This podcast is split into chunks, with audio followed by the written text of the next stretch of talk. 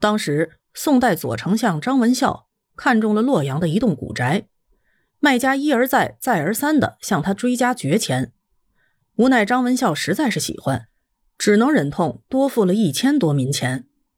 朋友们都认为付这笔钱也太吃亏了，哪知道张文孝后来翻修的时候，还真在地下挖出了一个石匣，里边有黄金百余两，总数正好与房款和绝钱相抵了。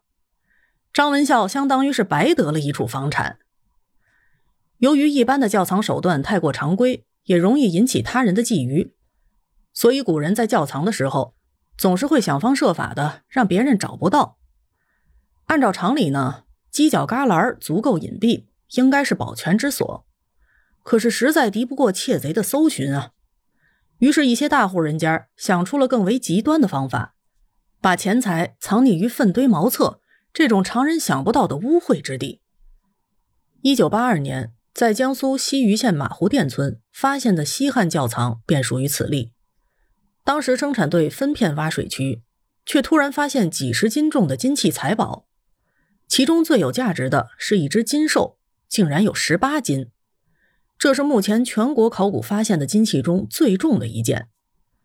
金兽下盖着一个精美奇特的铜壶，壶内装满了金器，其中九块半金饼重达两千八百六十四克，十五块马蹄金、磷脂金重达四千八百四十五克，十一块金板影圆重达三千二百六十克。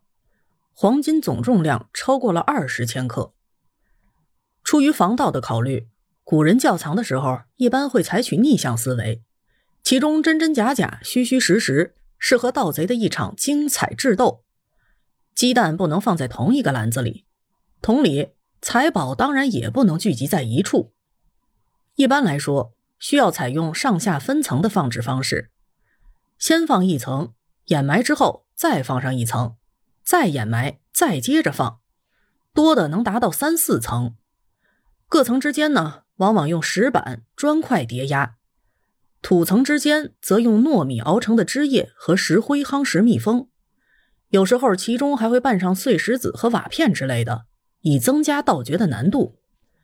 民国时期的上海名医陈存仁曾经亲眼见到家中这种分层窖藏的手段。当年陈家分家析产。记载窖藏有二十缸银子，不过后人最初只挖出了八缸，之后扩大了挖掘面积，竟然也没有找到。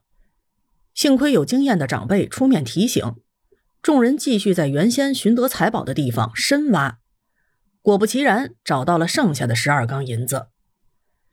使用金银呢，不仅携带不方便，也容易露财在外，招致危险。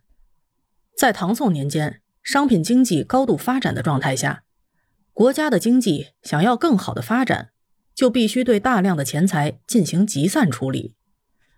就在这一时期，特别是在宋朝，纸质货币应运而生，这就是大名鼎鼎的交子。随后，在商人集散地点出现了专门存储与兑换这种纸质货币的机构，这就是票号的前身。在这里，只需要凭借一张票据，就可以进行大规模的整存整取。一般来说，这种场所都有专门的几大商人联名保证，因此信用价值比较高。富人能够得到更好的货币存储与运输服务。明清时期，商业勃兴，分工专业化，贸易空间扩大，不仅借贷关系频繁，而且大量使用代替金属货币流通的信用工具。很多大宗的交易都用票据进行偿付和结算。票据未到期前，持票人只要在票据的背面签字画押，即背书后就可以转让给第三者。第三者需要的时候，也可以背书后再转让给第四个人，如此辗转流通。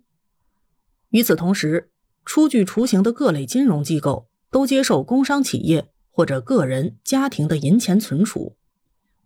小说《红楼赋梦》中写道：“贾家将房子卖给了刘大人，还房价之际，刘大人在身边取出几张银票来说道：‘这一张是恒泰号的三万两，这是义兴号的三万两，这是和泰号的两万两，这是祥茂号的两万两，齐十万两。